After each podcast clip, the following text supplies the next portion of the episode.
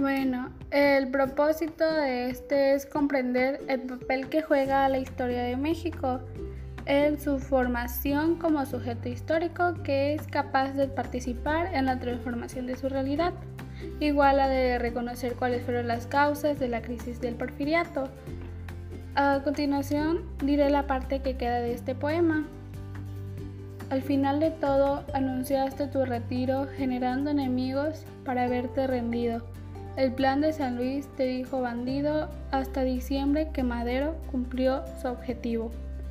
Pues como dijo mi compañera, este tema surgió de lo que estamos viendo en la asignatura de historia, o sea, el porfiriato, el cual nos gustaría haberles enseñado algo más sobre este, ya que es muy interesante, al igual que esperamos que este poema que hicimos haya sido de su agrado y les haya gustado mucho.